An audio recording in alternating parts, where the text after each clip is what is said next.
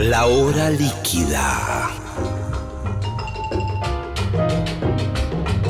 Palabras, historias, anécdotas, canciones destiladas a lo largo del tiempo. Un cóctel que se evapora, una hora que se escurre entre las manos. Mi nombre es Gillespie y les doy la bienvenida a La hora líquida.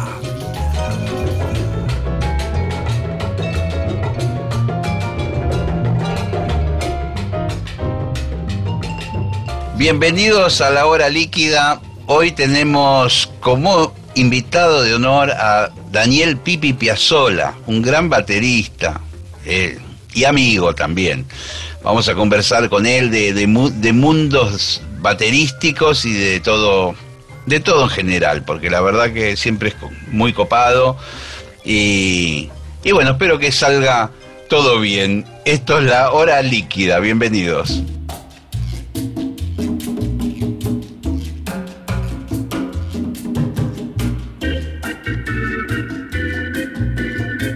Bien, amigos, tengo a Daniel Pipi Piazola ¿Cómo le va?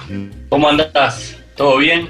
Bien, muy bien. Y, contento de, conversar vos, aunque sea por esta vía que es tan extraña. ¿Cómo te, pegó todo este asunto de, la pandemia? ¿Cómo lo venís llevando? Mira, al principio fue, fue difícil, caminaba por las paredes, porque bueno, venía tocando casi todas las noches, tenía como 20 giras programadas para este año. Y bueno, y la verdad que fue como los primeros 20 días me sentí raro, ¿viste? Como un poco angustiado.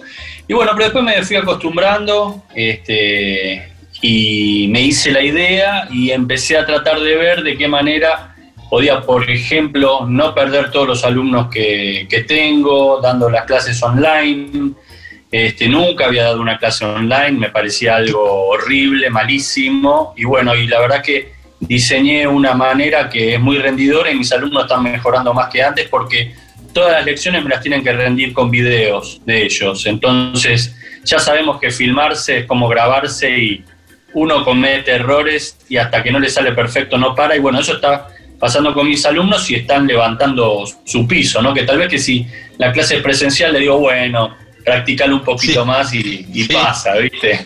¿Y qué, cosas vos eh, fuiste craneando para mejorar, este, optimizar esta forma de, enseñar? Mira, lo que hago es, en primer lugar, este, al alumno todas las cosas que le enseño, le mando PDF con todas las partituras, todo, y un video por cada ítem tocado por mí, explicado, que el alumno se lo puede quedar para siempre. Imagínate que si hacemos un Zoom, Está bien, puede grabar la charla de Zoom, pero es medio un embole ver todo de vuelta. En cambio, le quedan todos los ítems ahí, todo bien explicadito. Y después el alumno me tiene que rendir la clase con sus videos.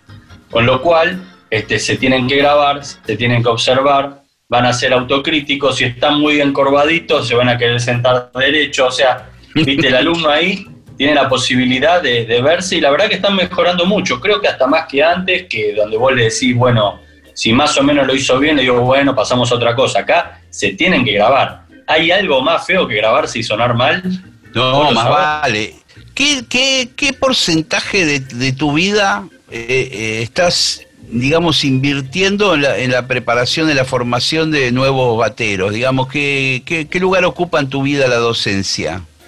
Eh, cuatro horas diarias de enseñanza, más o menos, de a las 11 y a las 12 y a las 15 y 16 horas.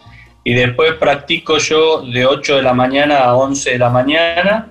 Y después ando con los palillos siempre en, la mano. Y bueno, y después cuando practico o saco temas para grupos o, este, o grabo algunas cosas que me piden. Me están pidiendo muchas cosas que las tengo que grabar o con el telefonito o como sea, algunas producciones, ¿no? Este, pero bueno, la verdad que estoy todo el día conectado con la música. A mí me gusta dar clase porque estoy conectado con la música. Cuando doy clase, los ejercicios los tengo que tocar bien. Este, cuando ves un pibe que, tiene condiciones de diseñar cosas que tal vez las tenés que practicar para mostrársela de la manera correcta. Así que yo creo que dar clases también te hace avanzar. La verdad que escuchándote sos del grupo de los músicos que, se, dedican full time todo el día a la música. ¿Eso viene por tradición familiar, digamos, de, tu, de tu hijo, abuelo y todo eso? De haber visto que la música necesitaba de una dedicación exclusiva. Sí, fue una linda influencia poder ver a mi abuelo de cerca, ir al teatro con él muchas veces, este, acompañarlo, ver cómo se tomaba la música, saber a qué hora se levantaba, este, lo que él pretendía, eh, tocar todo el tiempo cosas nuevas, aunque no gusten, no le importaba, pero todo eso, yo creo que ahí está el, gen, ¿no? El gen te dice, uy, tenés los genes. El gen, yo creo que la convivencia, este, lo que tenés cerca, ¿no? Y bueno, me pegó así y también mi papá fue una, una gran influencia, que también todas sus experiencias musicales las compartió conmigo. Siempre hubo un piano en mi casa, yo arranqué de chico tocando el piano clásico, este, así que la verdad que, que sí. Y aparte otra cosa, cuando yo empecé a estudiar fuerte, a los 18 años más o menos, este, yo empecé a notar que mis amigos que iban a la universidad los llamaba para salir de joda los fines de semana y no podían porque tenían que estudiar. Sí. Entonces yo dije, yo dije, la música no es menos que, que, la carrera que están haciendo ellos. Así que empecé a hacer lo mismo, empecé a estudiar todo el día y ya llegó un momento que empecé a rechazar ir a viajes o cosas por el tema de tener mi rutina de estudio. Quise hacer lo mismo que hace la gente cuando va a la universidad, que estudia todo el día, pero con la música. Y bueno, y, todavía no, no, le pude aflojar. Qué genial. Y escúchame, ¿cómo, cómo, cómo fue un poco tu evolución de, desde chico? Vos me contabas que asistías a, bueno, ensayos, actuaciones de tu abuelo, de tu papá. Eh, ¿Cómo fue tu propia carrera cuando arrancaste? ¿Con quiénes te juntabas? ¿Por dónde musicalmente? Bueno, cuando era chico nada, tocaba el piano solo, este, nada más. Pero después ya en la adolescencia, cuando empecé a tocar la batería, era yo buscaba músicos por segunda mano. No tenía ningún amigo músico. Entonces lo buscaba por segunda mano.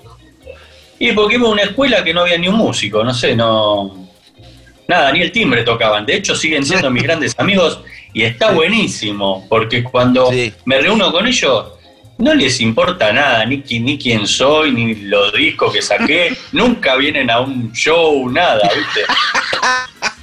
Pero cuando comemos el asado juntos, de vez en cuando los lunes, es como algo completamente distinto, es como el, el, pipi no músico, o sea, me, conecto realmente con, ese pibe que, no, que todavía no sabía lo que iba a hacer de su vida y está buenísimo, me encanta. Eh, pero bueno, entonces buscaba a los músicos por segunda mano. Es muy loco lo que digo. Sí, muy loco porque mano, imagino que, ahí en toda la familia de músicos y que yo, naturalmente, hijos de, de gente que va con tu abuelo o lo que fuere, iban a caer naturalmente cerca tuyo, pero no. No, no, porque viste cómo es la vida en Buenos Aires. No es lo mismo que, estar en, no sé, en Salta, Santiago del Estero, este, donde la gente se junta a tocar eh, chacareras en un bar y todo eso. Yo creo que el tango es un poquito más áspero en ese, en ese aspecto. No hay tanta zapada, tanto cumpleaños y cosas para tocar. Eh, entonces, bueno, acá se da un poco así la cosa no quiero decir que sean todos los casos, pero vos viste que el folclore tiene eso de que une, como que no, en mi vida no había guitarreada. O sea, mi papá tocó con mi abuelo en el octeto electrónico, tocó con Sandro, pero no le alcanzaba para vivir. Entonces mi papá, no sé, estacionaba autos en un estacionamiento en el microcentro, eh, pintaba casas, hacía un montón de cosas que realmente no, no, no, había esa, ese movimiento en el hogar de, de músicos que van circulando, ¿viste? Distinto, distinto. Este, de hecho, mi abuelo eh, eh, en su casa eh, no, hacía grandes fiestas cuando era joven. Él estudiaba, este, él tocaba la noche, él veía a los músicos a la noche, pero no una cosa así de, de guitarreada. Bueno, a mí no, no me pasó eso, entonces buscaba a los músicos por segunda mano. Y ahí conocí músicos de todos los, de todos este, los estilos, ¿no? Hasta que este, me copé con, con los que más tuve afinidad y bueno, y ahí empecé tocando rock en lo, ponele, cuando yo tenía 18, 19 años, tocaba rock en una banda que se llamaba El Fuego Sagrado. Debutamos en un departamento. Primer show, un departamento. Tenía un miedo, imagínate. En el cumpleaños de una abuela, viste, una cosa tremenda. Y estaba. Parecía que tenía que tocar en River el miedo que tenía. y, después para, para te fuiste yendo. Bueno, Después, no, no sabés lo que hacía ese día, los temas, tengo la lista de temas y me ponía, yo los practiqué, los practicaba y les ponía puntaje, hoy me salió 8, 7. Entonces vos ves la lista de temas y abajo dice 8, 7, 6, 9, 4, 3. Después al lado, el 8 tal vez 9, viste, iba mejorando. Lo tocaba 100 veces cada tema. No, era increíble. Bueno, después a partir de ahí eh, tuve una muy mala experiencia que mi profesor de batería me mandó de reemplazo, pues yo venía muy bien como, como alumno, me mandó de reemplazo a tocar con un grupo un ensayo y llegué al ensayo, yo leía todos los libros de, de, jazz, latino, lo que sea, los leía, pero nunca había visto una partitura, que es distinto. Claro, una claro, cosa libro y otra cosa es ver dos hojas que no tienen escrita ni un ritmo. Claro. Con compases, ¿viste? ¿Qué estaba escrito que el, cifrado y la melo, así como en el claro, Claro, claro, como el jazz, ¿viste? Pero era más, más tipo los platense, era más compases vacíos y de golpe una negra a la que le tenías que pegar que le pegaban todos. Sí. Como la mano, el que no le pega es un gil, ¿viste? Esa onda. Porque es de golpe, ¿viste? Es una cosa. Bueno, no invoqué una. Pero ¿qué pasó? Era un ensayo. ¿Y vos sabés lo que pasó? El tipo me dijo que era un ladrón, yo tenía 18 años, que era un ladrón, que cómo podía ser que con mi apellido, tremendo ladrón, que no sé, que, que deje la música. Así me trataron. Un pibe. Me trataron tan mal que me olvidé el bombo de la batería en la sala. Eh, y bueno, eh, llegué a casa muy angustiado, no le conté nada a mis viejos. Y bueno, estuve muy angustiado durante una semana, no toqué y veía unas revistas que se llaman las Modern Drummer, que son norteamericanas, y encuentro un artículo que decía curso acelerado de un año en Los Ángeles para aprender a leer, ¿viste? Viste que en Los Ángeles todo sesionista, música de película. Era lo que me faltaba, ¿viste? Bueno, eh, me fui un año ahí, bueno, al final le dije a mi papá, mi papá se puso Pero pará, ¿pero qué te fuiste a Los Ángeles? ¿A qué edad? A los 20. Bueno, yo vi el artículo y mandé una carta. Carta. 15 días en llegar la carta. La respuesta de la carta al mes. Bueno, sí. tenés que hacer esto, esto y esto. Bueno, mandé un cassette y como a los tres meses ya me había enterado que me habían aceptado en la escuela. Entonces, bueno, le muestro esto a mi papá, que mi papá no sabía nada, y yo no me quería ir nunca del país, yo amo Argentina, no me quería ir ni a Berkeley ni nada. Encaré para este lado porque era solo un año, yo no me quería ir cinco años. Claro, claro, no perder esto, el fútbol, mis amigos, es algo fundamental para mi vida, eso, me hace muy feliz. Entonces, bueno, le digo a mi papá, mi papá se quería morir porque, bueno, somos muy compinches. Este, y bueno, me acuerdo del curso del año salía 5 mil dólares, que hoy sale 50 mil dólares hacer un año de carrera en Estados Unidos. Dentro de todo era accesible, pero así todo, mi papá tuvo que hipotecar su departamento para que yo me pueda ir porque no, no, no alcanzaba. Entonces yo fui con mi papá que hipotecó el departamento, en representación de siempre de, mi abuelo, ¿no? Entonces, a partir de ahí arranqué a estudiar 17 horas diarias porque mi mamá me decía, anda a la playa, divertite. Y yo decía, no, mi papá hipotecó la casa, este, me trataron de ladrón, este, tengo, voy a volver con todo. Y bueno, estudié durante un año 17 horas diarias, arranqué como, clasifiqué, no, clasifiqué, me hicieron una audición y entré al mejor nivel. Había cinco niveles de 70 bateristas cada nivel. Entré al mejor nivel porque todo lo que me enseñó mi profesor Eroso Picardi era justo lo que enseñaban ahí, ¿viste? Y tuve suerte. Y era el peor de la clase, pero bueno, siempre me habían dicho que estar rodeado de los mejores te hace aprender más rápido. Así que con eso estaba muy contento. Y bueno, el primer día de clase toman, toman lista, yo hablaba muy mal inglés, y cuando llegan a mi apellido, yo pensé que en Estados Unidos, en, el año 92, nadie conocía a Piazzolla. Y el profesor cuando nombra mi apellido frena y me habla. Y le digo a un puertorriqueño, ¿qué me está diciendo? Este, no, si tenés algo que ver con Piazzolla. Y yo digo, sí, I'm de Gran San, soy el nieto. Y ahí le pido a todo el aula que todos tocaban más que yo. Vos imaginate cómo arranqué, segundo día de clase, que me alaben. me pidió toda la onda que me agarre. Y yo dije, bueno, acá, si no aprieto la tuerca acá, es un, es un papelón esto. Y bueno, empecé a estudiar mucho y terminé nominado. Viste que allá a fin de año te nominan, hay tipo entrega Sí. los ojos. Terminé entre los tres mejores bateros de la escuela nominados. Y gané en baterista premios latinos, tenía 99, 70 de promedio y con eso me dejaron dar un examen con los siete sesionistas número uno de Los Ángeles, que tenía que tocar con ellos leyendo partituras a primera vista. Y bueno, aprendí a leer. Pero, Escúchame, un, un Fórmula 1, te transformaste en un Fórmula 1. Terrible, fue, no me maté. Cualquiera que estuvo cerca mío en ese año, que había algunos argentinos, te lo pueden decir. O sea, yo me levantaba a las 4, 4 y media ya estaba tocando. Y eran las 11 de la noche y seguía tocando. Era una cosa terrible, adelgacé 12 kilos. Pero bueno, Me hace acordar a la película Whiplash. Claro, esa onda. ¿Esa onda o no? Sí, pero sin que te, sin que te caguen a trompada. Pero, pero bueno, quizás es bueno saberlo de alguien así cercano como vos, de que la, la- la cosa es en serio y se siente la presión. Sí, sí, se siente que.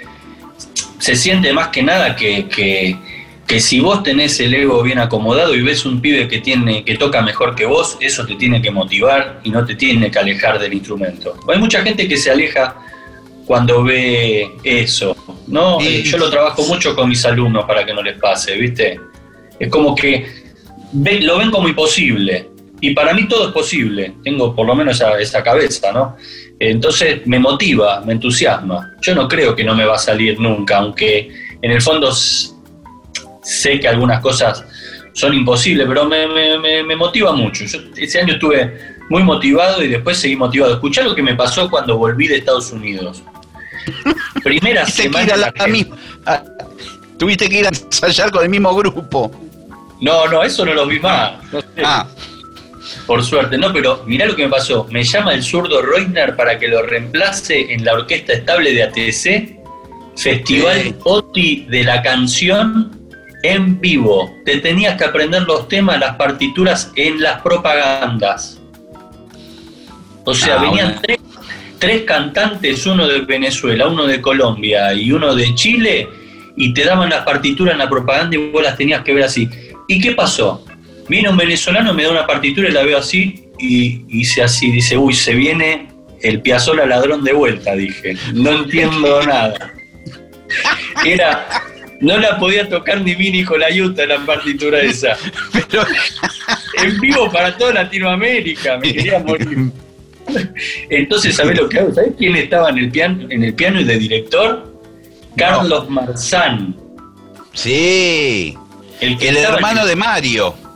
El que estaba en el programa de, de los pajaritos, de Galán, que tocaban Sí. 100 temas por show. Bueno, Sí. me le acerco. Esto aprendí también, que hay que dejar el ego de lado y preguntar cuando no entendés algo. Le digo, este, maestro, esto no lo puedo leer, no sé, no sé lo que es. Yo decía, bueno, por lo menos que me mande un costado y no toco. Y lo Claro. mira así. Claro, el chabón miró ese quilombo, pero ¿qué vio al principio? 3x4. ¿Sabes lo que me dijo? Chacarera, pibe. Y nos vemos al final. Te juro. Toqué la chacarera contando los compases, no dándole pelota a nada de lo que estaba ahí. Y terminamos todos juntos. Terminamos y cuando viene la próxima propaganda se me acerca el cantante y digo, uy, este me caga trompada. Y me dice, maestro, inter- impresionante la interpretación de la partitura, me dijo. No, es genial, genial. Es genial, es genial porque me vi la oscuridad nuevamente. Sí, sí, qué Entonces, pruebas, primero- loco, que tuviste que dar, hermano. Ah, no, terrible, muy chico, 21 años estaba, pero este, bueno, aprendí ahí que hay que preguntar y que es segundo, si no entendés lo que está ahí, mirá la métrica, 4x4, 3x4, más o menos, ¿viste? Por lo menos para los bateristas, que a veces Sí, este, tenemos que conocer muchos estilos, ¿viste? Y es un problema. O sea, vos podés tener un 3x4 que es una chacarera, un vals, un funk en 3x4, eh, hay millones de, ritmos, ¿viste? Entonces, y, los, acentos, ¿no? ¿Viste? Las, oh. acentuaciones. De, Marzán vio, vio su, seguramente su mano izquierda del piano y, y algo y dijo, esto va, va la chacarera, va seguro. Y funcionó, increíble. Che, y después de ahí, ¿cómo sigue un poco el devenir de tu carrera? Bueno, yo iba a ver a Salinas todos los domingos y soy fanático de, los ritmos latinos, ¿viste? Siempre me gustaron. Entonces tocaba el masa con él y le pedí un, bajista para practicar y me recomendó a Guido Martínez. Ahí armamos un trío de Latin Jazz que se llamaba Clave Latina y después estaba tocando funk con Alejandro Justi, que es un bajista eléctrico también que me lo presentó Pablo Ross. El pelado. El pelado, totalmente. El pelado, sí. Y, bueno, me pasaron varias cosas. En primer lugar, empezamos a tocar, yo buscaba fecha en cualquier lado, en una casa de carnicería, casa de fotocopia, pedía fecha en todos lados. Y me dieron fecha en un lugar que se llamaba Remember Pub, en, por la avenida Corrientes, cerca de Corrientes y Callao, eh, un antro total. Y bueno, empecé a tocar ahí los miércoles con, con Justi y los domingos con Clave Latina. Está, fijo, fijo. Y empezaron a venir músicos hasta un día viene el Massa. Yo dije, bueno, vino a ver a su alumno, Guido Martínez. Bueno, a los 15 días estaba tocando con el Massa Trío en Montevideo. El Massa era mi ídolo. Quintino Chinari no sé qué problema tuvo y de golpe entré, o sea, y ahí aprendí a tocar candombe, un montón de cosas tuve que apretar. También de ahí este, surgió que me vieron unos chicos que hacían folclore y me sumé al grupo. A los dos días no sé por qué el hijo de Mercedes Sosa, Fabián Matus, nos llama para que seamos soporte de Mercedes Sosa en Tres Luna Park. Somos soporte de Mercedes Sosa y al otro día me llama Lito Vitale, que me probó con Malosetti, que también era mi ídolo, pero que le tenía un miedo total, con Javier Malosetti. Yo, le sigo teniendo miedo hoy. es un divino. Pero no, no, no por la música, tengo miedo. Sí, es terrible. Bueno, imagínate, yo era un pibe. Me dice, bueno, te quiero probar. Y yo llego con los palitos y estaba Malosetti, Snager, Lito, que era un grupo que a mí me encantaba. Bueno, me prueban, entro al grupo. Este, a los dos días estaba en Panamá. A la semana siguiente, cuatro coliseos. Grabábamos ese amigo del alma todas las noches. Compartí habitación con Malosetti. No, fue una cosa tremenda. Y después con el Massa apareció la posibilidad de tocar en la sabrosa zarigüeya, que tocaban salsa también, medio, medio pop. Y bueno, así se fueron dando. Así este, se fue dando porque yo me gustan todos los estilos y nunca digo que no, ¿viste? O sea, si yo no hubiese dicho que sí a ese grupo de folclore, tal vez no lo conocía Lito Vitale. No, viste que las cosas se van dando a veces muy de forma viste, la suerte también influye, pero bueno, una vez que después metido en el camino, van pasando los años, ya no es toda la suerte, sino es tu propia carisma, tu capacidad, tu, viste, porque al principio te puede ayudar la suerte, pero eso dura poco. Yo recuerdo, eh, alguna vez compartimos, no sé si vos te acordás, porque fue hace muchos años, en la época del Massa Trío, con la banda mía que tocábamos funky en una carpa, en un lugar, viste, en, una plaza, en una carpa blanca o algo así. Sí, fue Avenida San Juan y algo así. Eh, Me acuerdo. Pipi, vamos a escuchar un tema algo del disco tuyo, que es el que fue ganador del Gardel y es tu último disco. Sí, eh, la verdad que bueno, me, tomó por sorpresa, este, estoy muy contento porque yo me pongo contento cuando gano un premio, este, no por el hecho de la, de la competitividad, porque no creo que en la música haya, haya eso, pero lo que siento es que al disco le das unos meses más de vida, ¿no? Y, sabemos que es un gran esfuerzo hacer un disco. Y este disco lo presenté el año pasado durante todo el año y ponerle que este año ya ni se habló del disco. Y de golpe, ¿no? Aparece de nuevo ahí y me, me puso muy contento. Aparte la terna era, era muy difícil, había ocho, era grande, estaba muchos colegas increíbles. Pero bueno, me puse contento. Lo más loco de todo, no, está, no, sé si está bien que lo diga, pero es la primera vez que veo los premios Gardel con mi familia. Porque siempre estamos en la ceremonia solos. Sí, sí, porque te dan una entrada, ¿viste? Es muy. Sí. Y, y estaba, imagínate, con mis hijos, mi mujer, y viste que cuando si, si ganas, no tenés que festejar demasiado y si perdés, no podés poner cara de orto. Sí, te van a ponchar. No, fue como un gol, todos tirados en el piso, los pibes corriendo, fue un descontrol. Eh, fue buenísimo. Vamos a poner un tema de rata, ¿Qué, ¿cuál puede ser? El primero, Steve.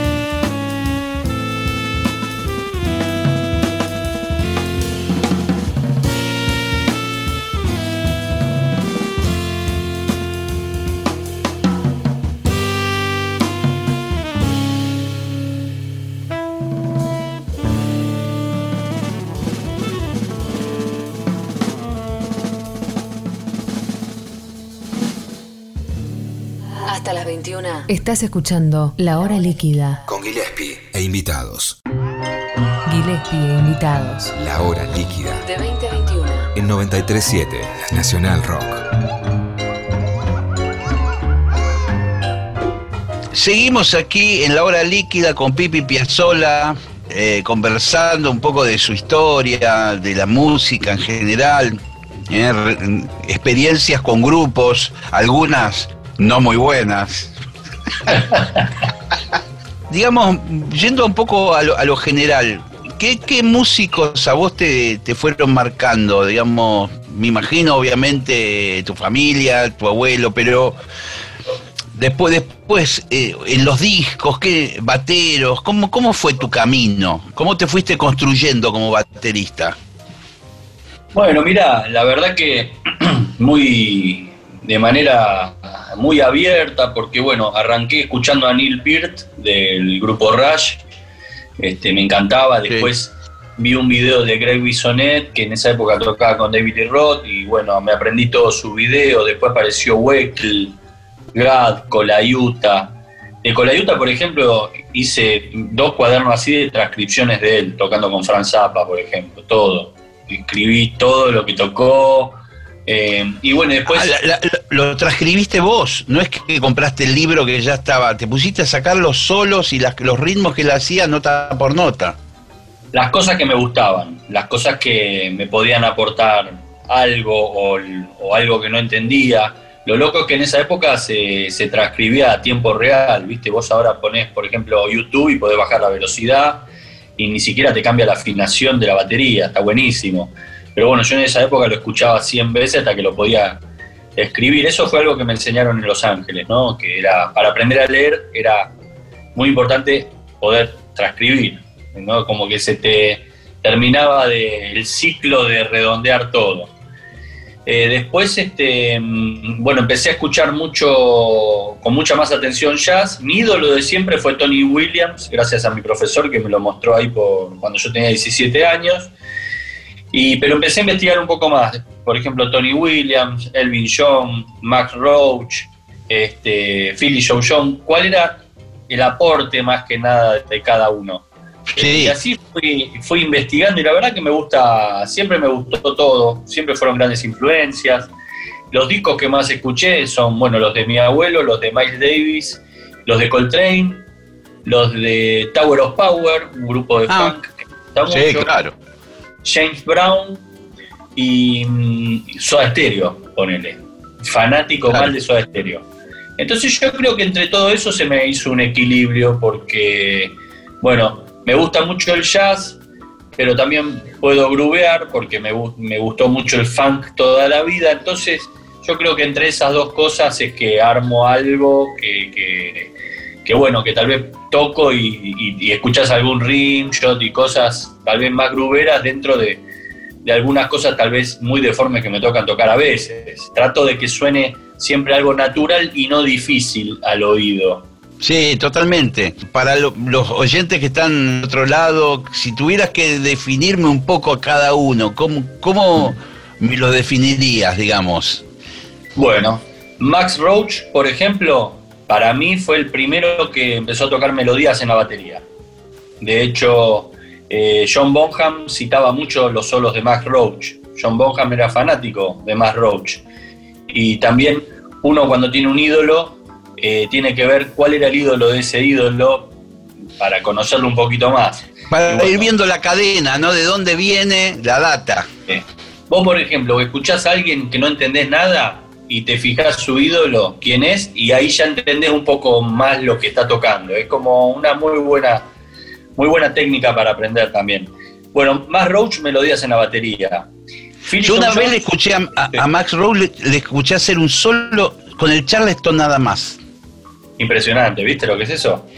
Eh, se- eh, creo que era un concierto de Dizzy Gillespie, me parece, o de alguien eh, que está en video, y que él pone como el Charles delante de- del escenario solamente Sí. y hace un solo que va pasando por distintos momentos.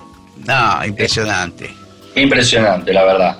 Este, después está Philly Joe John, que tocaba con Miles Davis en el Sí. primer quinteto. Bueno, él fue el que nosotros los bateristas tenemos rudimentos, que tenemos 40 rudimentos, que es como el abecedario para un escritor, ¿no? Yo le digo a los bateristas, si no te sabes los rudimentos, es como un escritor que no sabe cómo es la, la S. sí. Porque no le dan bola a los rudimentos, es impresionante. Y vos vas a Estados Unidos y tomás una clase y te dicen, ¿sabés los rudimentos? Si no lo sabés, te mandan de vuelta y te cobran la plata. Claro, la lección fue estudiante los rudimentos. Los rudimentos son pequeñas frases, ¿verdad? Que tienen que un compás o, un compás, o más. Un compás. Que después, en libros de tambor, este, está todo mezclado, como, un, como si leyeras un libro. Este, vos tenés las letras en el abecedario que también son una, célula, una cosita nada más, pero después arman las palabras. Eso sucede este, en la batería, pero Philly Joe John nos llevó también a la improvisación del jazz. Entonces vos en lo que toca Philly Joe John ves para qué nos sirven los instrumentos a los bateristas. Después, por ejemplo, Art Blakey, el groove.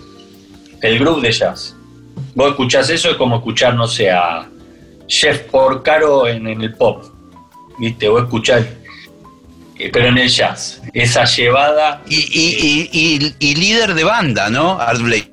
Siempre líder de banda. que, eran muy, muy picantes todas las bandas de él, todas las formaciones de, los Messengers, ¿no? Los mejores músicos, los, todos, todos, Lee Morgan, este, Freddie Hubbard, Shorter, eh, los hermanos Marsalis en la última época, ¿no? Todo era muy alto nivel. Y él, groove, todo groove. Groove impresionante. Te bancaba ese groove de principio hasta final. Este, impresionante. Después, Elvin John, eh, la mezcla, creo yo, este, avant-garde de lo que es la música africana y el jazz. A Elvin John no lo entendían lo que tocaba. Solo Coltrane lo entendía y ahora sí, ahora lo entiende todo el mundo. Pero en ese momento, cuando apareció, eh, fue muy loco. Él tocaba mucho lo que es la segunda nota del tresillo. Viste que el jazz es 1, 2, 3, 1, 2, 3, 1, 2, 3, 1, 2. Tocás el primero y la tercera del tresillo. Bueno, él tocaba la segunda, 1, 2, 3, 1, 2, 3. Entonces, esa segunda nota es la africana.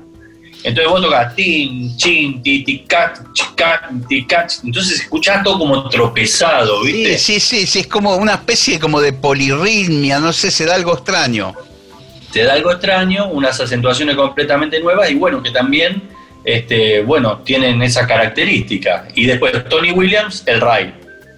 Tony Williams controlaba todo desde el Ray de jazz, que el Ray se llama Ray porque lidera, le puso el nombre Jim Krupa Vos solo con el RAID podés tocar en una Big Band y no llevar la batería. Solo hacer eso. el RAID es, el platillo grande para los que, que en el jazz es lo más importante. Eh, para la batería, en la batería, ¿no? Este, tal vez en otros estilos el bombo y el tambor, pero en el jazz eso, y todo lo demás va atrás de eso. Y bueno, Tony Williams fue el rey de eso. Tony Williams practicaba seis horas diarias de rail y tiene los raids más picantes, eh, por ejemplo, el For Amor de Miles Davis. Sí, bueno, ese disco me encanta. Están, ahí oh. están en, un nivel zarpado, todo. No, eso yo lo escuché a los 17 años. ¿No es rock ese disco? Ese disco rock. Sí, sí, yo era fanático del rock y escuché eso y dije, esto es el, el jazz que a mí me gusta, ¿viste? Es rock esto. Y bueno, me volví loco prendido fuego, están todo el disco y aparte de los temas conocidos lo tocan a las chapas, ¿viste? El tempo... ¿Sabés por qué? ¿Sabés por qué tocaron así, dicen? No. Porque no sabían que los iban a grabar y se recalentaron. Este, era un show a beneficio y bueno, y querían cobrar por, por la grabación y no, no les iban a pagar y estaban todos recalientes, entonces se cagaron a palo durante todo el show. Y, y, quedaron muy enojados con, el, con, con, que hayan grabado ese material. Y después cuando lo escucharon se pusieron re contentos. Era, se matan. Escúchame, vamos a meternos un poco en lo que es tu, tus últimos años. Me gustaría que hablemos un poco de Scalandrum. O Escalandrum. ¿Cómo es? ¿Cómo se dice? ¿Escalandrum, o Escalandrum? Ah, claro. Claro, claro, claro. Eh, un proyecto muy longevo ya, porque es la música nuestra. ¿Hace cuántos años que están? 21 para 22 ya. ¿Cómo, ¿Cómo arranca eso? Porque bueno, en el mundillo del jazz, bueno, hay distintas formaciones siempre, fulanito y su quinteto, el tío, no sé qué. Abrazar en una banda con un nombre no es algo tan común. ¿Viste? Porque implica que los músicos van a ser siempre los mismos, eh, otro compromiso, ponerse la camiseta. Bueno, a mí me gusta mucho eso, me gusta mantener este, los grupos de trabajo, me gusta que la pasemos bien. Yo elegí a los músicos de Calandrum no con el dedo porque tocaban como tocaban, éramos amigos primero y la pasábamos bien juntos. Y yo creo que por eso el grupo duró, porque nos llevábamos bien. Vos vas a ver que en todos los grupos en los que yo toco son grupos que tienen las formaciones hace 6, 7 años. No sé, estoy con Hernán Jacinto Trío, ya llevamos como 4 años. Con Lucio Balduini ya van casi 10 años. Fernández 4, casi 10 años. Después con mi trío ya van 3 discos, misma formación. Me gusta mucho eso, ¿viste? La, eh, poder compartir los logros y, ir trabajando en un sonido. Siempre me gustó eso. Y bueno, con Escalandrón pasó un poquito, un poco eso. Es más como una filosofía más rockera la mía, ¿no? Me gusta eso de, em, ensayar un poco, este, ablandar las cosas. Me gusta. Y, que por ahí me imagino que el aporte de cada uno de los las personalidades que conforman el proyecto, cualquiera de los que estamos hablando, como que a lo largo del tiempo va a haber una evolución que si se mantienen juntos se va a dar. Y, y cada dos meses se te va un músico y viene otro nuevo, no sé si se puede conseguir eso, ¿no? Sí, Sí, eh, bueno, tal vez sí, porque hay muchos músicos brillantes, pero tal vez no. A mí lo que no me gusta es, es ser el patrón, ser el, que gana más que el resto, el que no sabe si está pagando bien o mal. Entonces en todos los grupos que estoy cobramos todo igual. Y listo. Y no me hago problema este, este, con en ese sentido. Entonces, yo, yo, yo soy un tipo este, que me gusta conservar las amistades, este, no me gusta tener más que el resto, me gusta compartir y, me molestaría que alguien que esté conmigo eh, me mire de costado porque yo tal vez me llevo un mango más. Así que prefiero, viste, la plata es como el anillo del Señor de los Anillos, viste, es como... Sí. Te arruina todo. Y la verdad que bueno, en Escalandrún todos cobramos igual, en mi trío todos cobramos igual, si hay 3 eh, millones de dólares, es un millón para cada uno. Por más que, que los temas Invítame a ese show. Invítame a ese show. A ese invita. ¿Te imaginas? Al de, los tres palos ver. Me enteré que Brad Meldó, eh, Brad Meldó creo cobra, cobra un montón de plata y él divide también por tres en el trío. Este, bueno, son. Algunos me dirán que soy un boludo, pero me parece que lo humano está antes que todo. Y la verdad que eh, poder ensayar sin saber que está ese tema de la plata de fondo, porque es verdad, yo he estado enojado en algunos proyectos porque no me pagaban bien cuando era sesionista. Y es un bajón. Es verdad, es verdad eso, es verdad. Porque aunque parezca un tema superfluo, no lo es. Y, eh, por más que uno es músico y le gusta tocar música y a todos nos gusta tocar música, viste, ese asunto en un país como el nuestro, donde a veces se necesita el dinero para vivir, se necesita para ir al súper, para comprar, eh, no es un tema menor. Y, es como vos decís, muchas veces hay, hay, malhumores que tienen que ver con la cuestión económica, que no está debidamente aclarada, que no está debidamente blanqueada. Los músicos todo el tiempo hablan de que este paga mal, el otro paga mal, eh, todo el tiempo es como una charla eh, bastante frecuente, ¿viste? Y, bueno, obviamente que si estás tocando con Bruno Mars y te paga 200 pesos, eh, está mal. Sí, claro. Obviamente. Pero bueno, digamos que, que hay otra, otras otras escalas, ¿no? O sea, dentro del jazz, dentro de todo, o sea, este, es un poco más fácil, pero igualmente hay un montón que cobran más que el resto de los músicos. Pero bueno, no es mi caso. Y escúchame, y, digamos, yendo a la, cuestión de Escalandrum, que fue el, grupo que, bueno, que rompió todos los moldes, porque mezclaron elementos del lenguaje jazzístico y, y empezaron a tener como lo más difícil, que es el roce internacional de, un grupo argentino.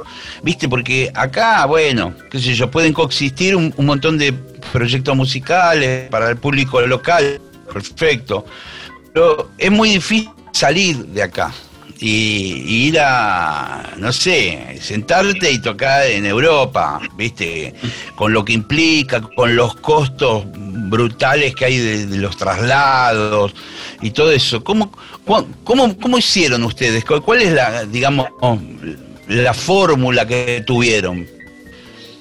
Bueno, primero que al ser un grupo es todo más fácil porque no es un solo tipo el que pone la plata. Por ejemplo, si nos vamos a Europa, este, ponele, si no tenemos que pagar los pasajes, cada uno se paga su pasaje y después, bueno, si hay cierta cantidad de shows, este, bueno, ganaremos. O sea, al principio era un poco más fácil porque, por ejemplo, en Europa había más, más plata, no sé, o sea, los calles más altos, eh, valía la pena. Ahora tal vez, no sé, es como que mucho mejor Latinoamérica eh, para girar que, que, Europa, pero igualmente está re lindo, ¿no? Ir mostrar tu proyecto a otros lugares. Este, pero la verdad, este, bueno, nos mantuvimos mucho en el tiempo, hicimos grandes esfuerzos. Haber grabado en Abbey Road fue un gran esfuerzo. Está bien que estábamos y lo teníamos ahí. Sí. Pero si cada uno no ponía su plata para pagar el estudio, no, había un tipo que lo pueda hacer. Yo no puedo pagar Abbey Road solo. No, no, y, escúchame, ¿cómo fue eso? ¿Llamaron por teléfono del estudio? ¿Dijeron, eh, queremos alquilarlo? Es como llamar a Ion, es igual. Y bueno, y le, y le metió, le metió, dormíamos cuatro por pieza, dos por cama. Hicimos eh, un, esfuerzo, mira que ya somos tipo grande, con hijos. Sí, este, sí. Bueno, éramos ocho porque nos llevamos hasta el técnico, a Facu Rodríguez, un genio, que ya había trabajado allá siete años en Londres y bueno, y lo importante, viste, que él, nos conoce, nos grabó un montón de veces, que esté ahí. Eh, y bueno, dormíamos cuatro por pieza y, comíamos hamburguesas y fueron los dos mejores días de mi vida, creo yo. Fue una experiencia alucinante. El primer día ya habíamos grabado el disco y el segundo día, como sobró tiempo, grabamos unos temas de Piazzolla que no habíamos grabado nunca, que eso van a salir el año que viene en un disco nuevo que terminamos de grabar la semana pasada en Estudios Guión. Pero bueno, una cosa que quería decir que es importante, que para llegar afuera, para llegar al extranjero, que es difícil para nosotros, en primer lugar, por lo menos el calandrún no tiene la barrera idiomática, o sea, para la música instrumental, digámosle, que es un poco más fácil porque vos vas a Rusia y cantás en castellano es un quilombo, no entienden nada. Yo creo que si vos vas a, vos querés ir afuera tocando lo que tocan afuera, ya tenés todas las de perder. Si vos vas a Estados Unidos a tocar vivo, bueno, ya es difícil irte desde acá. Bueno, eh, Mariano Loiácono, por ejemplo, lo hizo y yo lo aplaudo, me parece genial. Pero bueno, digamos que no es algo fácil. Le tenés que mostrar lo tuyo. Y ahí ya no, o sea, yo creo que Escalandrum no se parece a nada. Y eso es por lo cual a veces eh, tenemos la suerte de viajar. No deja de ser algo que tiene raíces en el tango. Es como que dicen, bueno, ustedes toquen lo de ustedes, ¿viste? Y nosotros tocamos lo nuestro, qué sé yo. Eh, quedan encantados, quedan encantados. Yo eso lo aprendí en la escuela, en Los Ángeles, cuando tenía 20 años, que yo tocaba funk, ahí y nadie se daba vuelta. Tocaba ritmo brasilero, nadie se daba vuelta, pero tocaba una chacarera y se me acercaban 10 bateristas a ver qué carajo era lo que estaba pasando. Entonces ahí me di cuenta, bueno, yo tuve suerte también de que me di cuenta de un montón de cosas, no es de agrandado, pero siempre estuve muy atento a eso. Este, las veces que tuve que tocar con Paquito de Rivera en Nueva York, que fueron seis veces en el Lincoln Center, eh, un teatro enorme, el Rose Hall, una cosa con Sí, sí, Joe sí. Lovano y Winston Marsalis sentados en primera fila. Eh, yo tocaba mi jazz, tin, y ya eh, flasheaban, flasheaban todo, ¿viste? Y, y tiene su complejidad también. Lo que pasa es que, bueno, yo también me preparo, amo el jazz de ellos, amo el funk, y yo trato de traer todos esos estudios y conocimientos a lo nuestro, ¿no? Eh, y bueno, y yo creo que, que para los jóvenes que van a escuchar esta entrevi- esta entrevista es un dato, nada más. que- digo, no que, que hay que respetar lo nuestro, lo nuestro no es una cagada, es espectacular, pero hay que estudiar mucho para a ver si le podemos tal vez sumar cosas, ¿no? Está, A mí me encantaría, bueno.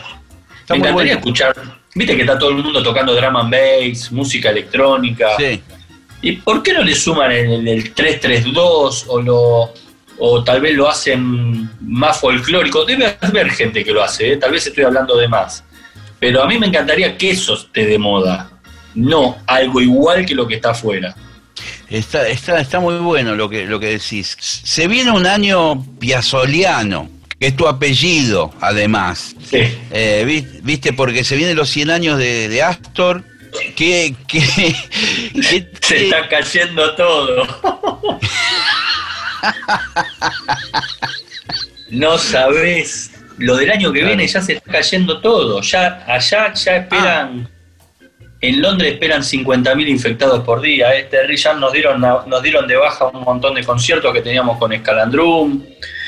Tengo una gira muy importante en febrero eh, en Madrid con unos músicos increíbles de allá y, y ellos están con toda la confianza de que se va a hacer, pero yo la veo muy difícil.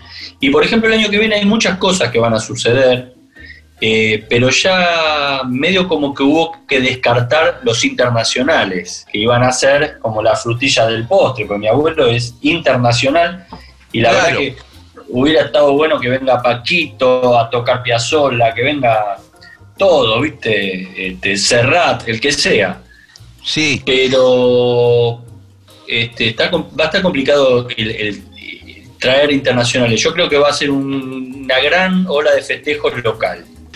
también puede llegar a ser virtual todo esto. Sí, yo soy un tipo muy positivo, siempre, pero no sé, tengo el presentimiento que hasta julio no vamos a poder tocar en vivo, lamentablemente. Creo, no sé. No sé vos qué pensás. Mira, yo lo estoy notando. Parece una predicción que la, que podés llegar a pegar. Y mira, viste, al principio, viste que íbamos de 15, 15 días, viste, con los anuncios del presidente y qué sé yo. Bueno, se estira, se estira, se estira. Yo hablaba también con los músicos de- de- de- del grupo, con otros colegas, viste, por WhatsApp. No, bueno, hay que bancar 15 días más, hay que bancar un mes. Ahora la banca es más global y más más seria. Estamos hablando de un de un virus que está en todos lados, no hay ningún lado donde no esté y donde no haga daño, ¿viste? A- Sí, sí. y, y como vos bien decías recién en Madrid, por ejemplo, hay distintas como oleadas de, de que abren todo o abren y, y se vuelven a infectar, vuelven atrás y, y el virus está ahí, ¿viste? Está siempre ahí. Sí, aparte arranca el invierno ahora. Allá. Claro, claro. Acá va a Claro, bajar claro. muchísimo, pero allá va a levantar muchísimo. Y, y yo no sé este, qué, qué va a pasar, pero bueno, es lo que nos tocó y tenemos que ponerle onda. ¿Qué va a hacer? Escúchame, ¿cómo estás llevándote con el streaming para shows? Hice un streaming con Hernán Jacinto y otro streaming con Nicolás Gerber Trío.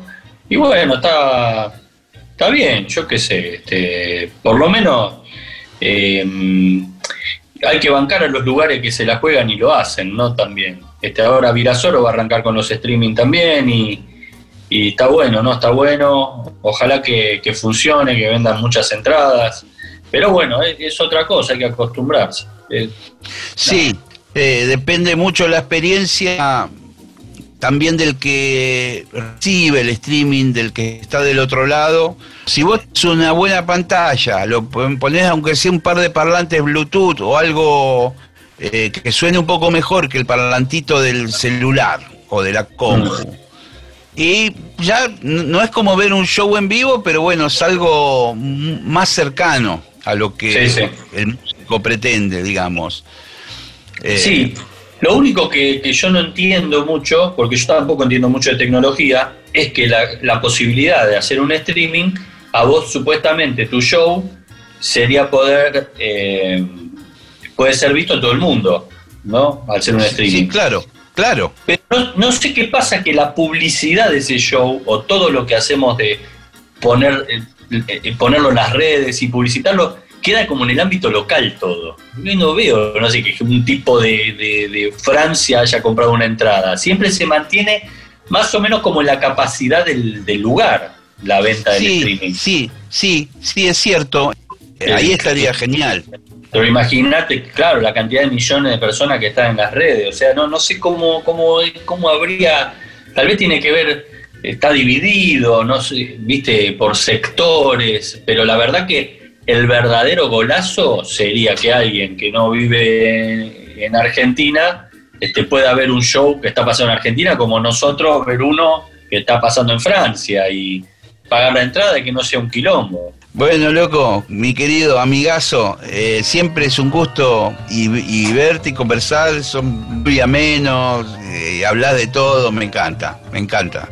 Igualmente, la verdad que, hablar con vos es un placer, nos morimos de risa, es impresionante y, sale data que, no sale normalmente en las entrevistas, ¿no? Pipi, querido, abrazo enorme, cuídate y nos vemos pronto. Gracias. Nos vemos pronto, cuídate, que andes bien. Gracias, chao Pipi. Chao, chao.